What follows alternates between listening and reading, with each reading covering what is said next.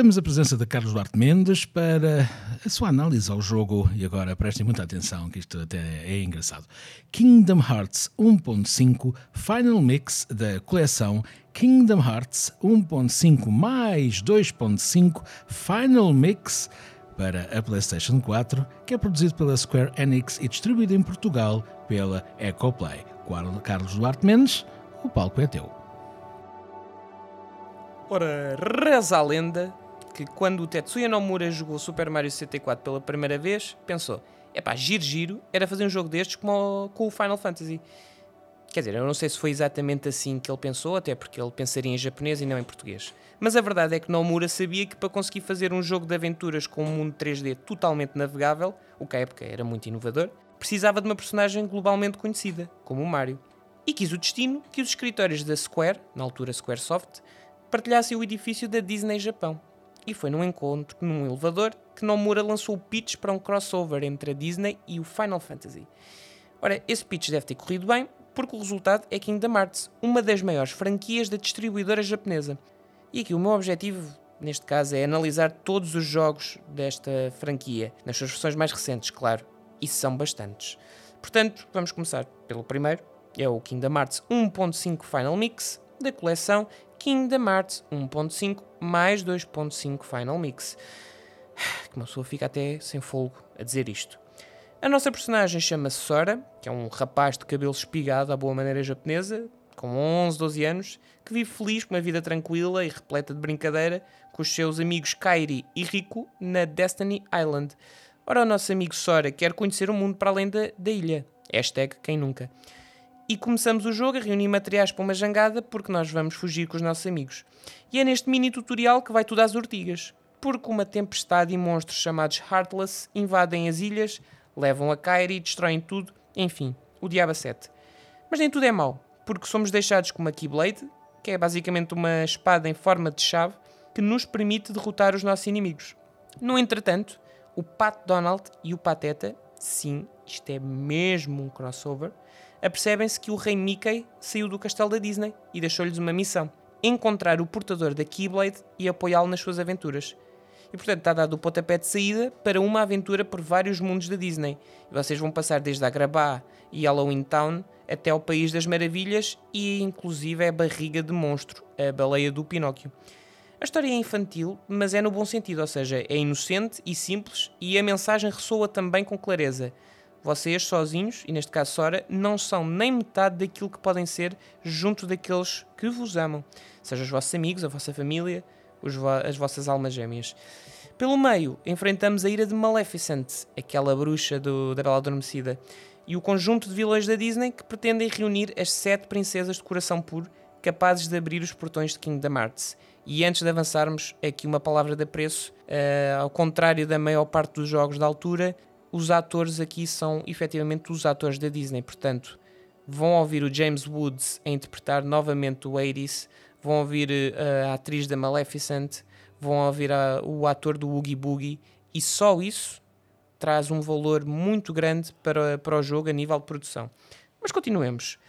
Ora, o que em teoria abriria toda a escuridão, uh, falar aqui do Kingdom Hearts, e libertaria todos os Artless no mundo, o que significava que os locais e os mundos por onde vocês passam iam se tornar um paraíso para qualquer vilão da Disney. Ora, acontece que a vossa amiga Kairi é uma destas princesas e, portanto, nós vamos passar o jogo inteiro a tentar salvá-la. Para nós conseguirmos fazer isso, temos o apoio dos nossos fiéis Donald e Pateta, sendo que eles funcionam um bocado como o feiticeiro, na estética do RPG, e o soldado. Como é que isto se joga, na verdade? Ok, isto não é o Super Mario 64, não ficou igual, mas anda lá perto. Os movimentos são em 360 graus, portanto vocês têm liberdade para poder combater da melhor forma.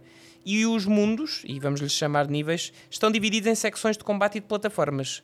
O que significa que à medida que vão avançando no jogo e vão desbloqueando novas habilidades, vão poder regressar novamente a esses mundos e tentar alcançar os tesouros que estavam escondidos por uh, barreiras. O que, pelo menos para mim, dá um gozo do caraças. O que não dá são as rugas que o jogo já tem. Isto é um jogo de 2001, originalmente, e as zonas de plataforma são um bocado clunky, o que significa que, por exemplo, os saltos não estão com as mecânicas perfeitas, vocês às vezes saltam e não percebem qual é que é o balanço que têm que dar para conseguir atingir a plataforma onde querem chegar, e isto em 2019 já chateia um bocadinho.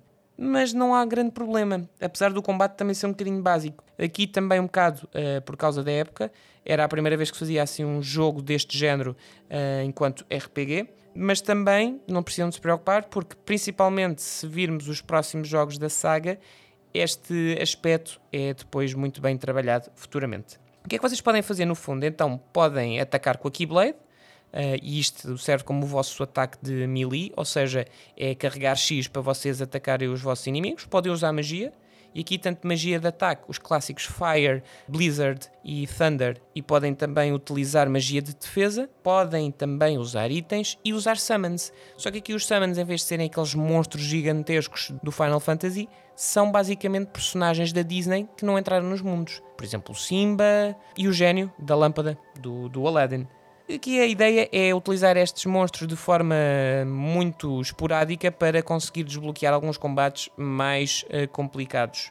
E bom, como bom RPG que Kingdom Hearts é, tem imensos acessórios e keyblades para explorar e adaptar e equipar no Sora, no Donald e no Pateta. E para além disso, tem uma componente de construção de itens que vai ser fundamental para o tempo que gastam ou não com o jogo.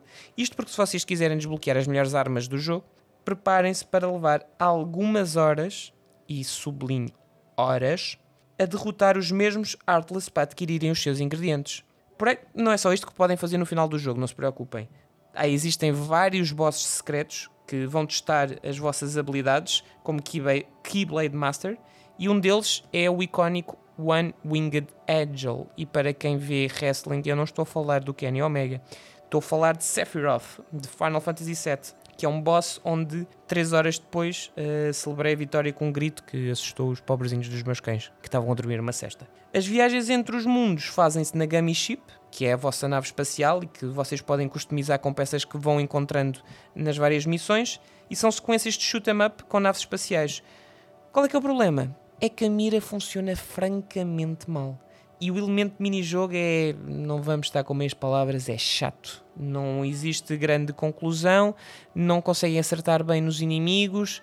É um elemento que, isto é, foi, foi a primeira vez que fizeram isto, portanto, teria que ser melhor trabalhado e efetivamente é melhor trabalhado uh, nos títulos futuros. Agora, a música, meus senhores e minhas senhoras, é uma obra de arte. É uma obra de arte, repito. É composto pela grande Yoko Shimomura, que já tive a oportunidade de partilhar no Pop Cult Talk uh, noutro título que ela tinha composto, e nasceram neste jogo alguns dos temas mais icónicos do mundo dos videojogos, como o tema de Kairi um, e o clássico Dearly Beloved, que é a música que dá início a cada entrada de Kingdom Hearts. E é uma música que é provavelmente responsável por muitas lágrimas adolescentes. E não só.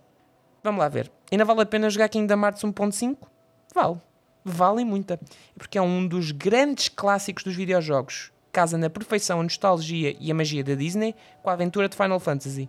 Vocês vão ver que quando acabarem o jogo vão ficar ligados a Sora e aos seus amigos e vão querer jogar os outros jogos todos de enfiada, que é o que eu estou a fazer. E foram 40 e poucas horas para completar todos os bosses, armas e segredos, portanto vale a pena investimento. É daqueles jogos que funciona para os fãs dos 8 aos 80 anos. Portanto, graças a Deus que aquele pitch de elevador do Sr. Nomura funcionou.